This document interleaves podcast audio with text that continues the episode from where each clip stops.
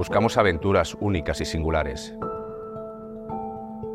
Y lo hacemos con rumbo fijo y una única dirección.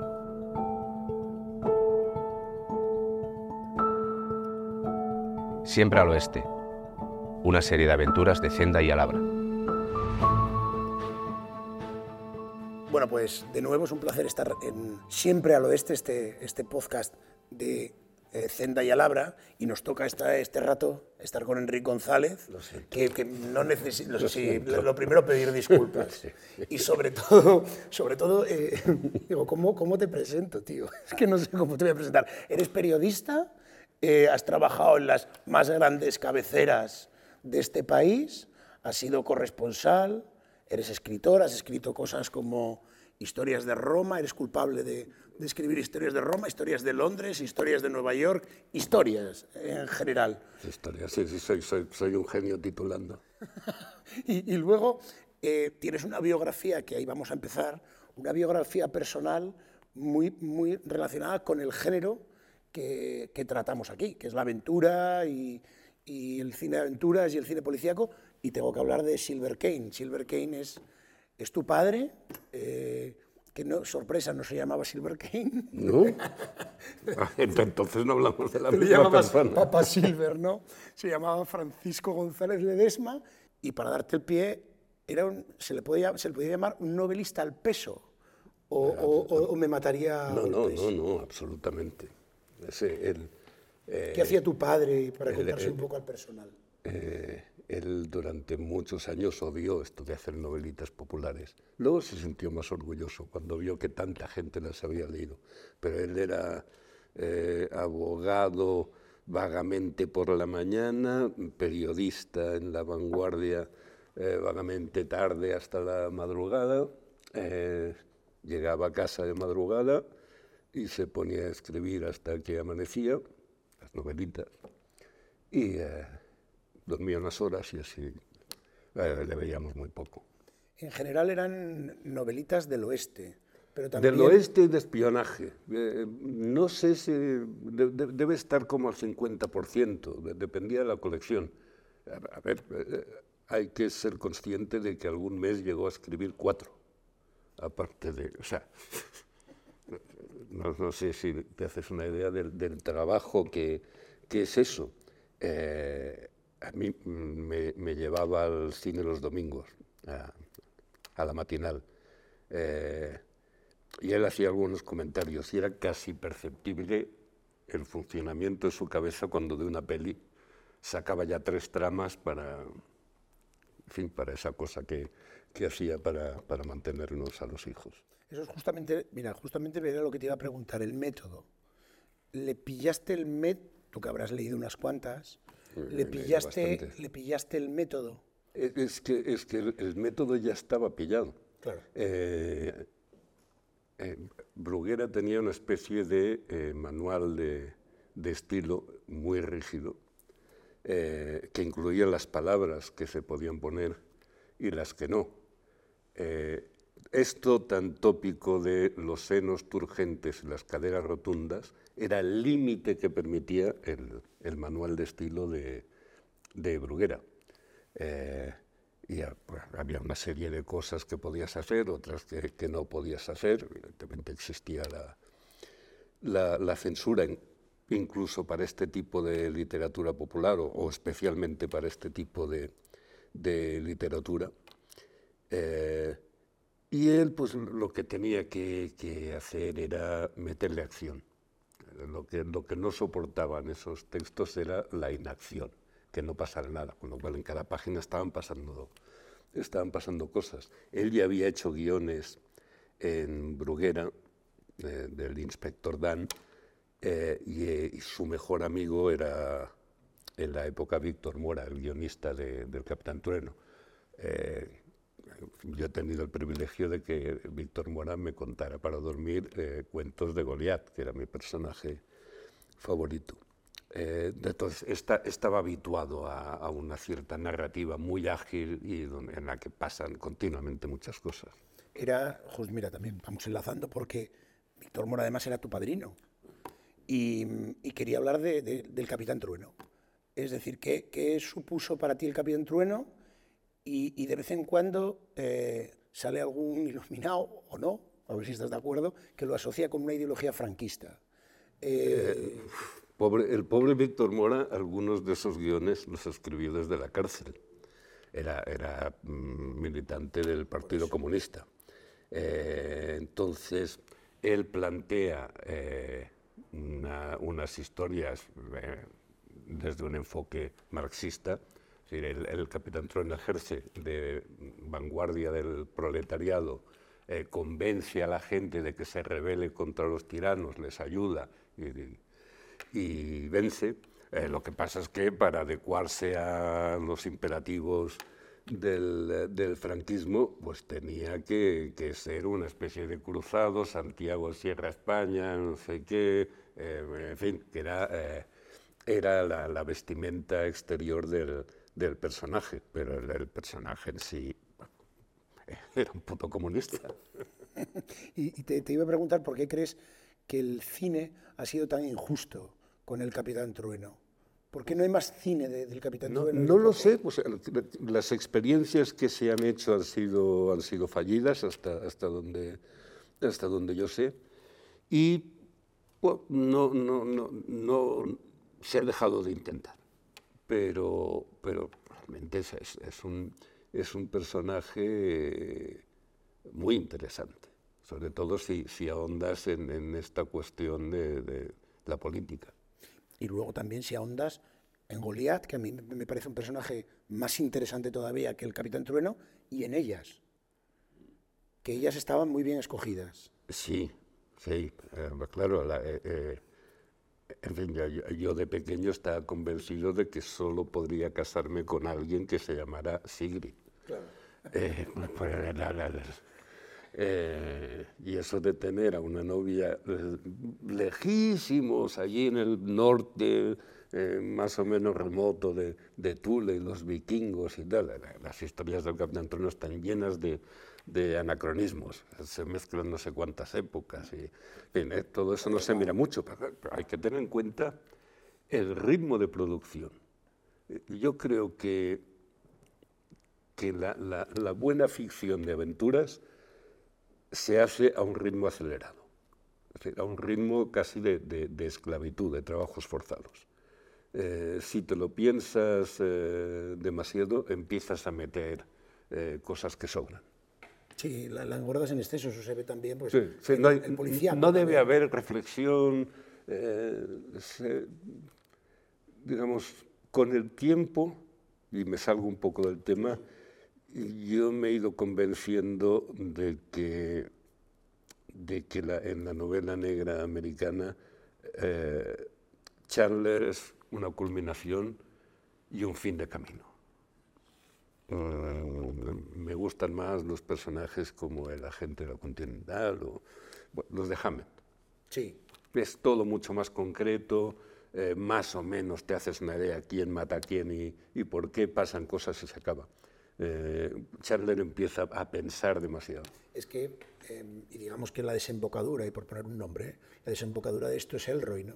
Que, que está hiperpensado. Sí, Y hay un momento que el lector Sí. Está en ese laberinto Sí, y pero no es se que- encuentra. No, y yo me pierdo. R es complicadísimo porque desde el principio se crea un personaje, el personaje del hijo de, de, de la Dalia, eh, y luego tiene que vivir toda la vida con ese personaje eh, feroz que, que se ha creado, no se ajusta demasiado a lo que él es. Tú le has tratado a Elroy. Sí, he cenado con él y el señor, pues, eh, educado y normal, es verdad que es, que es alto y, y- y- y se pone a gritar y tal, pero, pero ves que lo hace porque hay que mantener el... Soy el lobo, soy no sé qué". Bueno, bueno, no, pero, pero es, es verdad que, que su, su ficción ha, ha llegado a un, a un espesor que, que a veces eh, te, te empacha. No, de hecho, las, las, las adaptaciones yo creo que, que las odia. Las adaptaciones yo creo que le- las, la- la- los responsables le, aguan, ¿no? Le aguan y, y se toma mejor con un poco de agua. Sí, sí, Se sí, lea sí. Confidencial, que él odia esa, Sí, esa sí, sí, película. sí, sí, sí. Que Sin embargo, es, es una buena película Es- y es una buena versión de, de, él. Lo que pasa es que él tiene que estar tan presente en, todas las, en, todo lo que produce que... Joder. Y luego sale Kim Basinger, que también es muy agradecible en un momento extraordinario de Kim Basinger. Y antes de darle el paso también para que Carlos tal, quería regresar un segundo a, tu infancia, a tus primeros pasos con la aventura. Eh, luego hablaremos de Tintín, pero ¿qué otras ¿qué otras, eh, o qué aventura, tanto en el cine o en, el, novela, te dejó temblando cuando eras niño? De, muy pequeño. ¿eh? Sí. Eh, yo soy buen lector, lo he sido desde, desde el principio. Aprendí a leer muy pronto y leo bien. Todo lo demás lo hago mm, entre, entre mal y peor. Pero, pero leer, leo. Eh, en casa había muchos libros. Eh, tuve que leer El Quijote a una edad muy temprana, la así por, por 20 años, pero podía, tenía todo Julio Verne en, en, casa. Y, eh, pues, es evidente, pues, como tanta gente, ¿no? que, que, que aquello era fantástico. No, sabría cuál elegir porque, porque hay, hay días que pienso, no, 20.000 leguas seguramente. Sí. Otros días, pues, joder, viajó al centro de la Tierra con el noruego que ha dejado muy buena. Eh, no soy tan partidario de la vuelta al mundo, no sé por qué. Mm. Eh, pero, Quizás por la película, que ya... A mí me una tontería con, David, con la, de David Niven, sí. Eh, no, no, sé, no sé por qué pero me gustó, claro, pero, pero 20.000 leguas es, es, fascinante, el profesor Anorax. Eh, Aronax, me, me, gustaría preguntarte por Nemo, que, creo que es el personaje más alucinante. Claro, es un personaje completamente enigmático e imposible, ¿no? una especie de, de, eh, de, alguna forma es un genio del mal, es, sí, un doctor no, claro. pero... Es un manchú. Pero... Eh, por alguna razón eh, acabas sin, no queriéndole, respetándole. Es un poco ese cariño que le coges al, al capitán Acap también, ¿no? Por sí, sí, sí, sí, porque, porque, porque ves a una persona herida. Eh, es alguien que no, que no nació para hacer daño, pero a la que, alguien a quien han ocurrido cosas y, sí tiene, tiene mucho de... de pero, pero en universos distintos. Y luego te quiero hablar, perdona Carlos, que es que me voy enlazando, de, un personaje de aventuras que no sé por qué está de modé, por mucho que Alex de la Iglesia, por ejemplo, ha tratado de revivirlo, que es Fumanchu. ¿Por qué Fumanchu? Bueno, aparte de por toda esta eh, corrección política absurda de, de los chinos, que controlan el mundo, todas estas cosas que tenemos estos días que hay que aguantar, pero ¿por qué Fumanchu está de modé cuando es un personaje? No, no lo sé pero el, cine podría haber aprovechado, eh, digo el cine porque eh, en cuanto al camino literario está, creo, agotado, ¿no? pero, pero eso, eso es un personaje maravilloso. Y, ese sí que se, hasta donde sabemos, a no ser que alguien sacara una precuela que explica que el pobre Fumanchito eh, le pasó no sé qué, ese sí es esencialmente malvado, es sádico. Es sádico. Eh, y, un sádico da para, para muchísimo.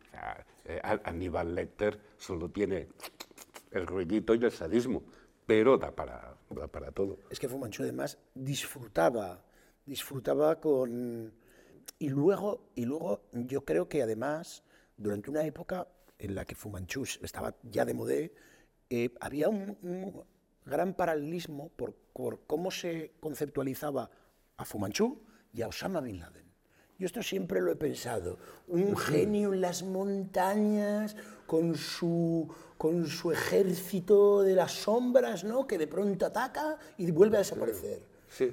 Sí, es, verdad. Estuvo presente en nuestras vidas 20 años. 20 no, pero 15 años, ese bueno, Fumanchu de las montañas. No, pero, desde bastante antes de, del 11 de, de septiembre. Era un, personaje, cuando yo conocí a, un periodista al que mataron en Haití, Ricardo Ortega, eh, de lo primero que me habló fue de, de los esfuerzos que estaba haciendo por conseguir una entrevista con Bin Laden. Y hablamos de antes del del 11 de septiembre. Ya, ya era un personaje misterioso, oculto, eh, un tipo tan alto, pero al que apenas eh, eh, veías la famosa entrevista de, Robert Fisk ahí en una cueva, Total. la, la, vimos todos fascinados. ¿Y este tipo? Locos. Y luego no te olvides también de que Fumanchu tiene, o se parece que tiene, una formación. Es decir, no es un, no, es, un no, es, no, es, Hitler en ese sentido, no, es un tarugo, eh, es alguien con una formación como tenía nuestro querido amigo en paz descanse Bin Laden. Claro, de, buena familia numerosa, mm, un inglés eh, eh, bueno, una cierta cultura general y luego está la, evolución hacia el fanatismo, pero, pero efectivamente es, es, es un personaje que no necesita ponerse un uniforme ni hacer gestos para, para emanar amenaza. ¿Y por qué el sadismo eh, eh, nos, nos, gusta tanto a personas que no somos sádicas? Salvo, bueno, yo cuando le quito los mocos a mi hija y llora, un punto que, sabiendo que tiene que acostumbrarse, lo paso bien. Esto, es mi, mi, grado de sadismo. Vale. O esta cucaracha. Sadismo de, de, de, chupete. Pero ¿por qué mm. nos, nos, gusta tanto ver cómo torturan en la ficción? O... Mm, eh, quizá primero porque nosotros no seríamos capaces de, hacerlo y segundo, eh, porque es, es, fascinante ver a una persona al revés. damos por supuesto que las personas tienen una cierta inclinación natural al bien. No sé por qué lo damos por supuesto, pero lo hacemos. Eh, descubrir a una persona eh, que, que, goza haciendo el mal y no en plan broma, esas cositas de cama, esas tonterías, no, no, alguien que seriamente goza haciendo el mal, goza con el, con el dolor ajeno, alguien intrínsecamente cruel. Eh, eso es, es, vernos nosotros desde el otro lado. Atrae, aunque no quieras atraer. Carlos, arrásame. Yo iba a citar a Rafael Sánchez Ferlosio. Caramba, grandes novelas de aventura. Precisamente él decía que la guerra destruye y degenera moralmente a un pueblo, al vencedor y al vencido. La pregunta que tengo es si somos pues unos degenerados.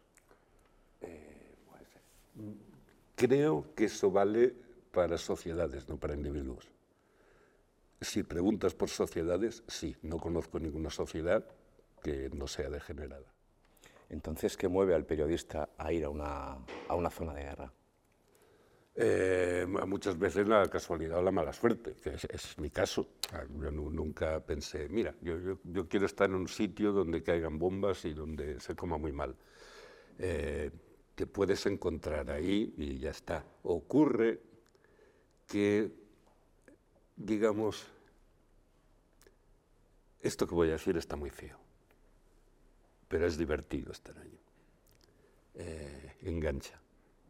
Eh, porque, digamos, todas esas pequeñas prohibiciones que afrontas en la vida diaria, eh, el coche tiene que ir a este límite de velocidad, tienes que hacer esto, hay unos ciertos horarios, todo eso desaparece. y el propio miedo yo creo que es miedo, pero hay quien lo define como excitación o simples descargas de adrenalina, eh, te, engancha. realmente es muy entretenido. Eh, lo que pasa es que mm, también deja marcas y quien mm, no me considero un profesional de eso, ni mucho menos, eh, pero los profesionales que han dedicado mucho tiempo a eso, o bien lo han dejado en el último minuto y han sobrevivido, o bien son raros de narices. Antes hemos hablado de, Ricardo Ortega. Ricardo Ortega hace unos años escribió un reportaje sobre él en Jot Down y contaste que a él le mataron las circunstancias que le empujaron a viajar a Haití. Ricardo Ortega, que era una persona que venía de muchos sitios, de muchos frentes, y fue en Haití tampoco tiene buenas condiciones por parte de Antena 3. Él fue como si fuera un es fue, fue, fue, por su cuenta, fue por su cuenta. Pero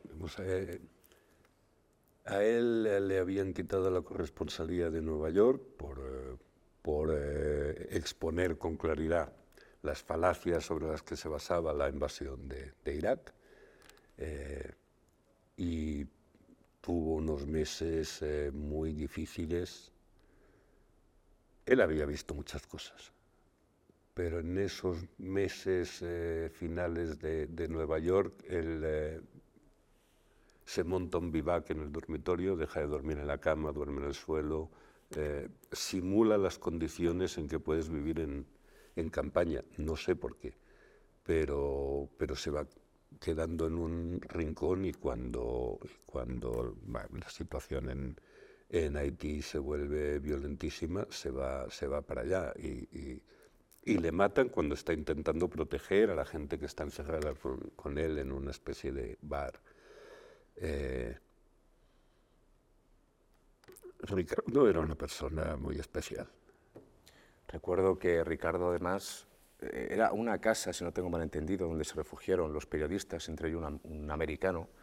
Él estaba en la plaza delante del Palacio Presidencial cuando le llegó el rumor, no sé si en la guerra el rumor existe, que dicen que han herido a un compañero norteamericano, creo que era un tiro en el cuello, fueron allí, se refugiaron y cuando este periodista americano llamó a la embajada o llamó al, ejército, quien sea, y cuando ellos pensaron que estaba llegando ya los tanques de los americanos, Ricardo salió, alzó las manos y ahí se acabó todo. Bueno, ahí todavía no se acabó porque él, no muere allí. O sea, todavía sube por su pie autobús, está desangrando. Eh, fue una muerte un poco, un poco lenta, pero hizo lo que él solía hacer, que era asumir la responsabilidad de los demás y vamos a ver si salimos de esto.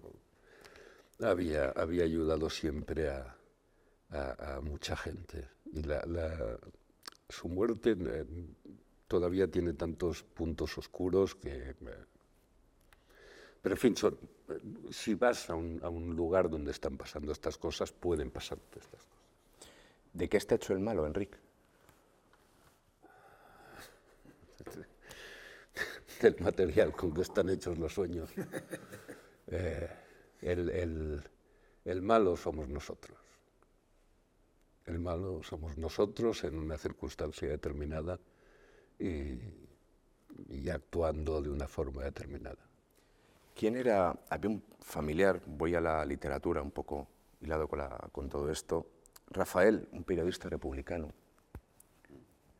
que vivía en, en la calle Tapiolas. Tenía tantísimos libros, no sé si fue tu padre el que descubrió todos los libros que tenía o fuiste tú. Eh, pues eh, los libros más o menos están ahí, algunos se han ido perdiendo, pero eh, tanto mm, este tío abuelo mío, que luego fue el director editorial de, de Bruguera, como el, tío Ostregesilio, casado con mi tía abuela Victoria, que era facha, pero hasta límites, algo inimaginable y, muy taurino. Eh, pero era también muy leído. O sea, aparte del cosillo tenía un montón de libros.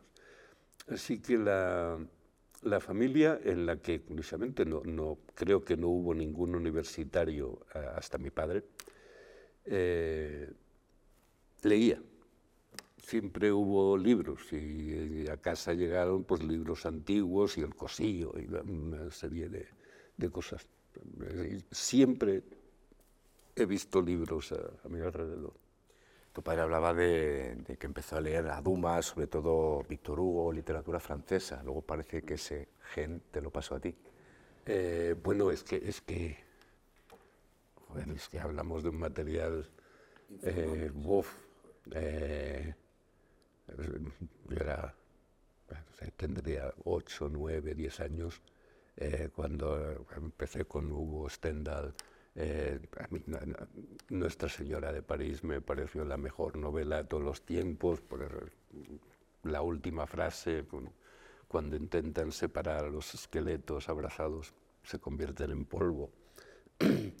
Eh, el rojo y el negro, la cartuja de Parma, estamos hablando de, de gran, gran nivel. En cambio, los, británicos no los descubrí realmente hasta que pude leerlos en inglés. Eso, no sé por qué, por qué razón. El francés lo estudié en la escuela y podía leerlo casi igual que el castellano, pero el inglés tardé. Eh, y, de repente cuando pude leer a Dickens en inglés pensé, bueno, pues sí, no, Dickens es lo máximo.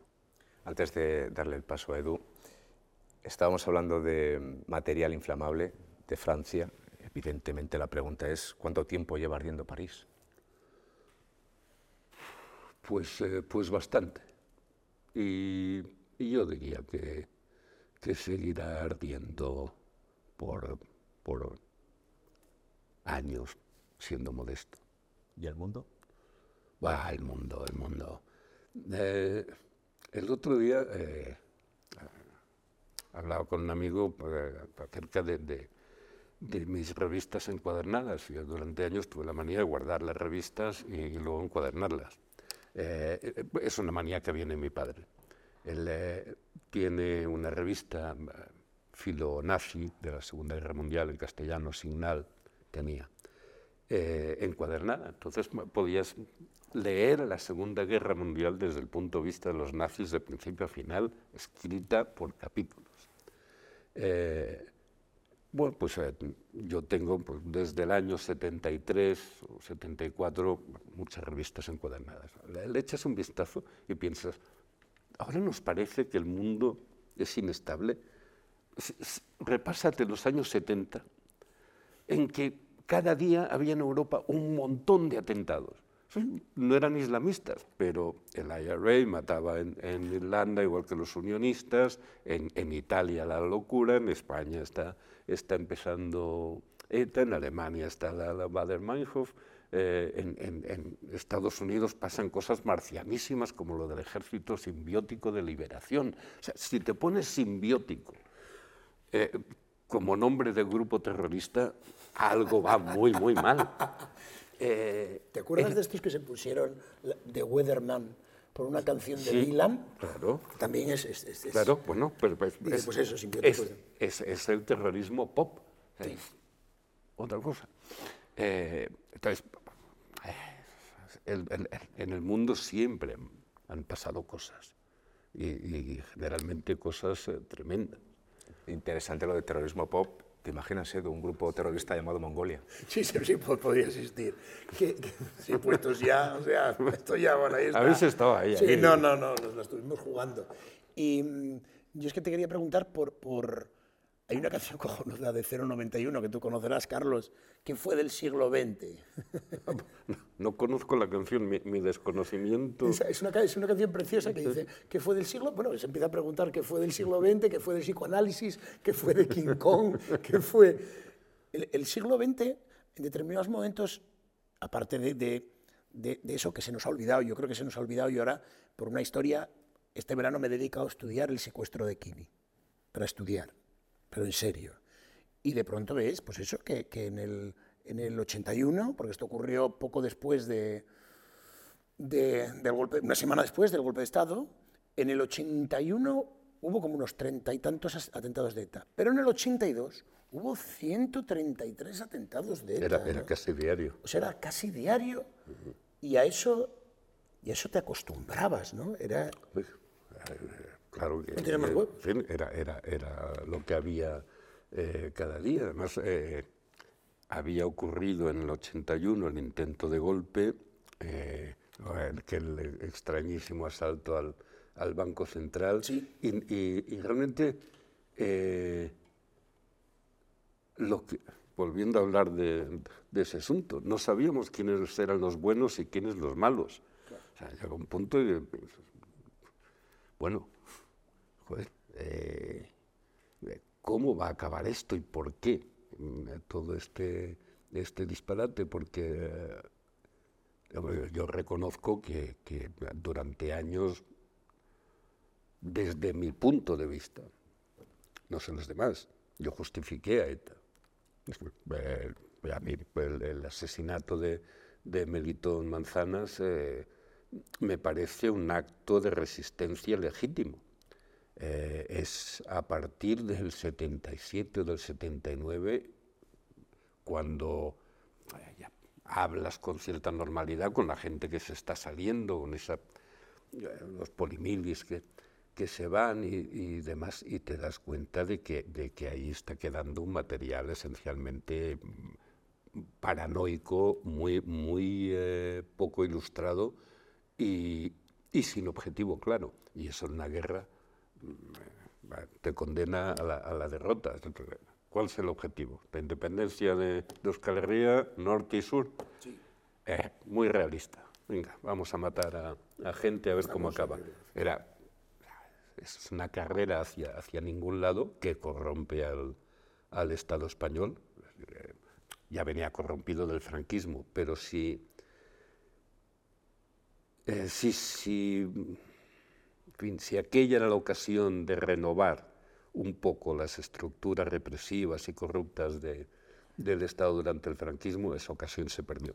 No, no, no, no ocurre y además se refrenda ahora pues con toda la corrupción policial con Fernández Díaz, o sea que vale, históricamente es una ola, ¿no?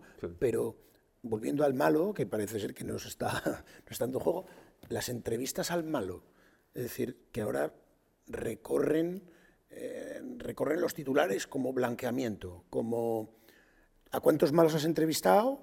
¿Cuál te ha gustado más para llevártelo a casa? y eso era blanquearlo. ¿Qué cojones era eso?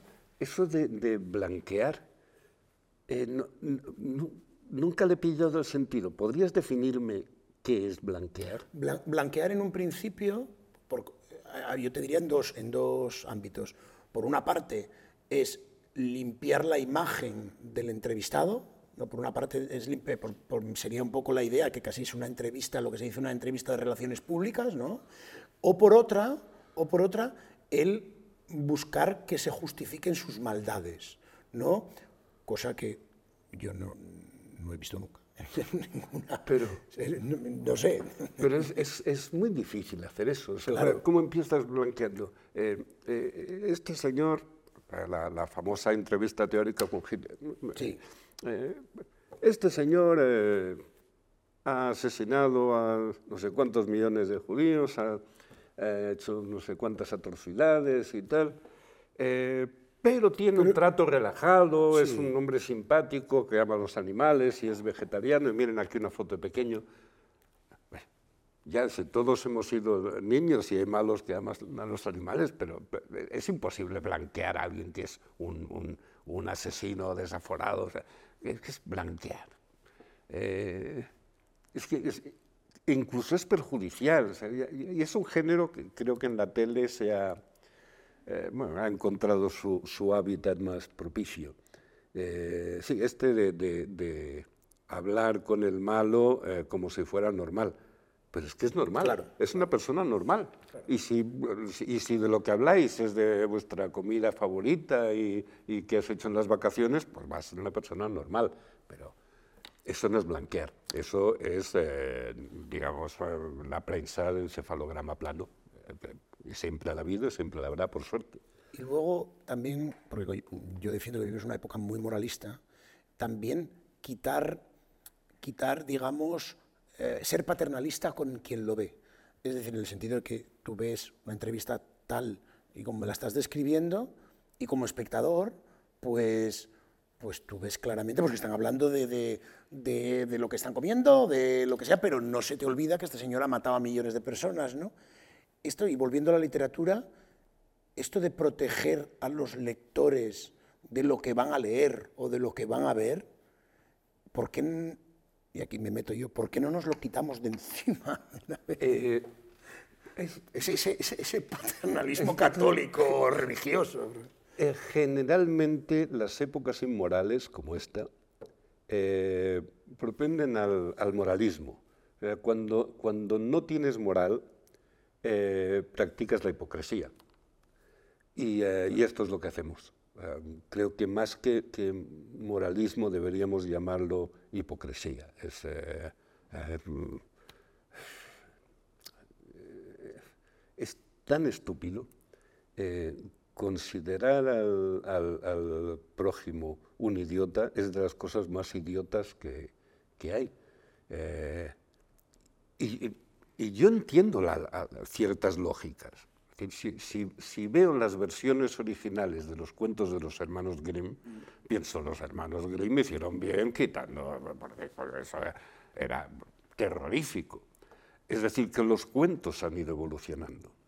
Y cuando nos referimos a los niños no tengo una opinión muy clara. Claro. Es que realmente cada sociedad procura, procura proteger a sus niños eh, como, como puede. Cuando hablamos de adultos, sí, no, no tiene, no tiene ninguna, ninguna justificación. Esa es otra, los, los cuentos infantiles que tú leíste de, de niño eh, eran tremendos. Sí, claro. Y probablemente los de ahora serán tremendos leídos eh, 30 eh, años. o, o, no, o no, 30 años, vete, vete, a saber. Pero... Vete a saber, pero claro, los, los, los cuentos que ya estaban expurgados de, lo más... Eh, tienes eh, Blancanieves, que el cazador tiene que llevar al bosque, no la mata, pero, pero saca el corazón de un animal y devuelve el corazón. Ya estamos con corazones palpitantes en las manos de alguien. Eh, Cenicienta, esto escrito últimamente Millás, de las barbaridades que hay en Cenicienta en el cuento original. Sí, sí, sí. Claro, porque es que estamos, esto es otra, estamos disneyizados, ¿no?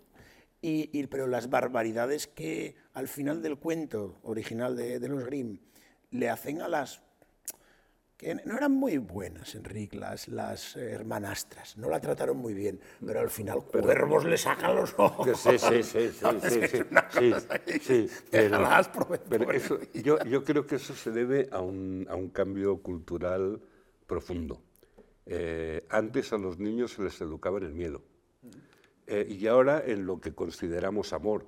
Eh, vagamente se podría hablar de, de, amor. Lo, lo, que antes era una educación normal, ahora es de juzgado de guardia. Creo que es un cambio cultural a mejor, aunque haya niños insufribles porque nunca nadie les ha dicho esto no se hace o deja tranquila a la gente, pero no creo que fuera especialmente bueno, salvo para mantener una disciplina social que a mí no me interesa, esto de educar a los niños en el terror. ¿Y a ti te cayeron, te, cayeron muchas hostias? Eh, en casa no. Bueno, a mi madre la zapatilla, pero, pero en el cole, claro. Y, eh, además, las primeras es que ni sabes de dónde te vienen. Yo recuerdo ser muy pequeño, estar en un en un patio hablando con un vecino. Eh, un vecino, le conocía la calle y, estábamos hablando en catalán. Vaya colleja nos cayó a los dos. Eh, pero sí. Bueno, luego vas pillando que no, que tal. Yo, yo durante una, una, época, los primeros años de mi vida, pensaba básicamente el castellano era el idioma que se utilizaba en la radio. Era una cosa que se hacía en la radio y luego la gente normal hablaba catalán. Con el tiempo descubres que no era exactamente así.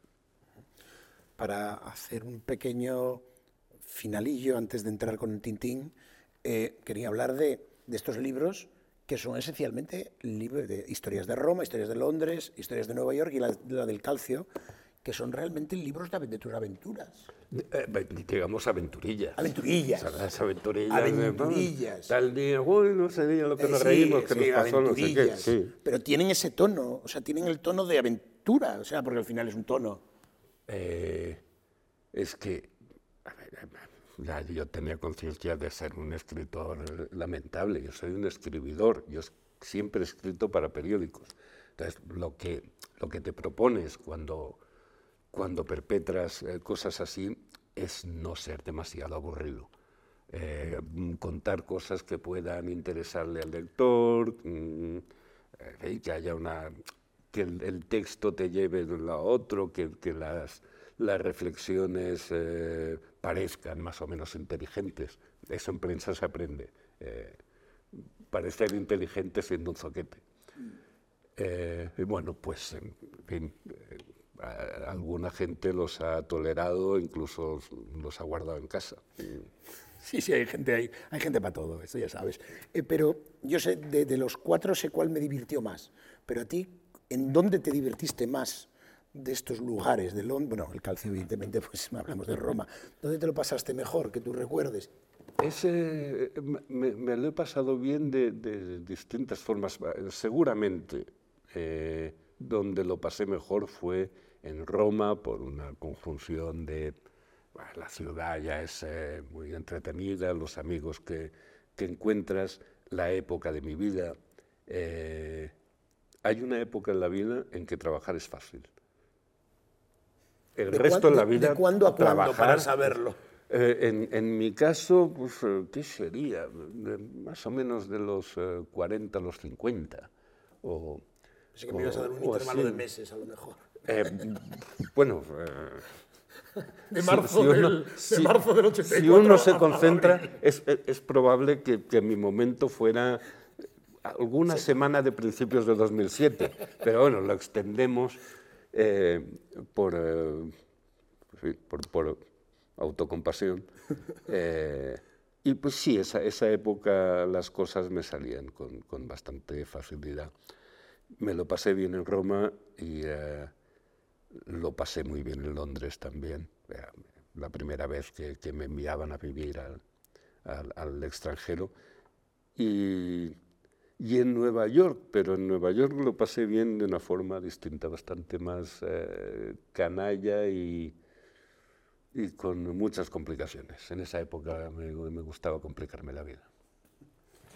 De hecho, en, en Historias de Nueva York, voy a citarte un extracto que tiene que ver con Ricardo Ortega, que además tiene que ver también con los personajes que había y la forma de divertirse, que dices, uno salía con Ricardo a cenar algo rápido y podía acabar de madrugada en un sótano, rodeado de individuos torvos y posiblemente armados. Era así, un catalizador de aventuras, un tintín con el alma grávida de un haddock. no me acordaba de esto.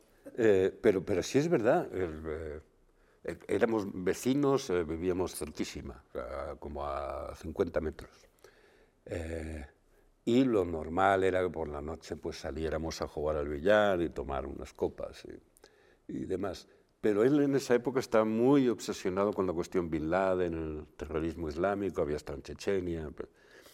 Eh, entonces podíamos estar jugando al billar, recibir un mensaje en el móvil y decir, oye, en New Jersey hay un tipo que está dispuesto a, verme, ¿me acompañas? La una de la mañana. Venga, vamos. Y sí, acababas en sitios rarísimos, con a las 5 de la mañana pensando, salgamos vivos de aquí y prometo nunca más salir de casa más tarde de las 9. Era, ese, tipo de personaje, era, era, muy entretenido. Era un Tintín que además eh, es el libro, en este caso el cómic, que has elegido para nuestra biblioteca. Eh, sí, sí, sí. Y este concretamente porque, porque recuerdo perfectamente cómo lo compré, eh, y el, el, impacto que, que tuvo. Y, y, era normal que tuviera impacto, primero porque la intriga era política, y era muy, muy, muy pequeño. Eh, y, descubres que la intriga política puede ser eh, apasionante. Y luego por, por, los personajes. O sea, esta es una fábrica de personajes. Luego el coronel Jürgen sale en Objetivo a la Luna y aterrizaje en la Luna. la Castafiore y el profesor Wagner son personajes eh, recurrentes eh, y sigue pareciéndome un, un, libro cómic eh, fantástico. Hablabas de los personajes, primero, ¿cuál es tu personaje favorito? Y segundo, Tintín, los fans de Tintín que sois en el mundo, estáis asociados también a una obsesión material, yo lo veo en Reverte, lo veo en Alex de la Iglesia, lo veo en ti, una obsesión material por tener todas las cosas Tintín, all things Tintín. es, ¿Qué es esa obsesión para una gente de vuestra edad? Sí, sí, ese es, un, fetichismo muy feo. Eh, yo reconozco que no tengo muchas cosas pero sí, unas cuantas. Sí. Eh, es, es, posible, eh, es posible, teorizo, improviso sí, sí. Y, y, aviso a la concurrencia de que voy a patinar como... Para eso estamos. Eh, yo creo que nos, nos agarramos a los fetiches, eh, porque estas historias tienen un hueco central, un gran vacío en el medio que es Tintín, eh, que es el no personaje. Eh, entonces, todo lo que ocurre a su alrededor es lo, lo material. lo inmaterial es ese vacío que es la aventura donde te puedes proyectar tú. Eh, y luego el diseño es tan bonito que no te puede resistir, desde, desde el puto cohete hasta todo, cualquier cosa. Eh, los sombreros de los eh, Dupont, bueno, Hernández y Fernández, es, es, todo de, de, una, de una belleza fascinante. Entonces, bueno, quieres quedarte un poco esos juguetitos. El, el Hergé y su, voy a hacer lo mismo que con Mora, Hergé y su supuesto racismo. ¿Esto cómo lo, cómo lo vives? ¿Cómo me lo explicas yo que no soy tintinófilo? Es que no es supuesto, es, es puro racismo. Eh, pero eh, es, es, un, es, un, tipo de su época. Eh, luego, con, con, los años, va tomando conciencia, la aborrece, eh, después, sus dos primeros álbumes, eh, el, de los soviets, es, eh, es, enfermizo en su anticomunismo y, el del Congo.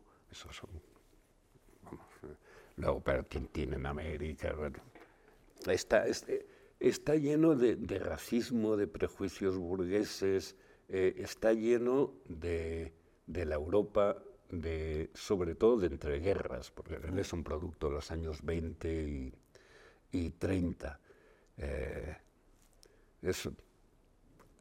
a mí no me ofende en absoluto ese racismo, es un racismo antiguo, o sea, y, no retocaría nada, igual que no retocaría en ninguna novela del siglo XIX, eh, porque, porque corresponde a una época y. Y mm, ya por mí las dos últimas, eh, el, cine. Eh, ¿Qué te pareció, eh, entiendo que la viste, la película de, Spielberg? me pareció bien, pero para, para mí estas historias viven en, esta, en este formato, con estas cubiertas duras. Hubo, películas de, animación también, sí, ha, habido un montón, en Agua de los Tiburones. Y luego de acción real, algunas belgas, ¿no? Había unas películas sí, Sí, sí, sí. Eh, es que, es que son historias muy atractivas y ese personaje, que no existe, muy atractivo, pero en cuanto le conviertes en una persona, en algo físico, no puedes llenarlo de, nada. es, es, un personaje que prácticamente no tiene cara. Y, que no tiene ninguna motivación más que meterse en líos. Eh, se, trasplanta mal. Creo que cualquier, eh, cualquier esfuerzo por trasladarlo a otro formato eh, está condenado a fracasar porque, porque tiene que vivir aquí. Y, la última para cerrar, eh, para pasar de, de, lo alto a lo bajo, siempre me acuerdo al ver la portada del centro de tocar de la versión que hicieron Gallego y Rey. ¿La recuerdas? Esta versión que hicieron Gallego y Rey que era el centro de Aznar. Y era eh, pim, y aparecía Aznar pegándole una patada a Álvarez Cascos, eh, como Milú. Y, y Álvarez Cascos, porque era lo más bajuno de toda esta conversación, que es Álvarez Cascos, es decir, les denunció por esta mordada.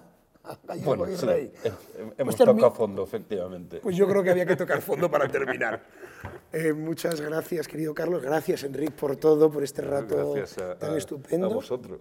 Y llega el momento solemne, el momento comparable a erigir Stonehenge de nuevo, a cantar la marsellesa, que es colocar el libro que has escogido en ese maravillosa estantería. Con el máximo Nos ponemos de pie ante tal momento brillante, el G por fin donde se merece, ¿no?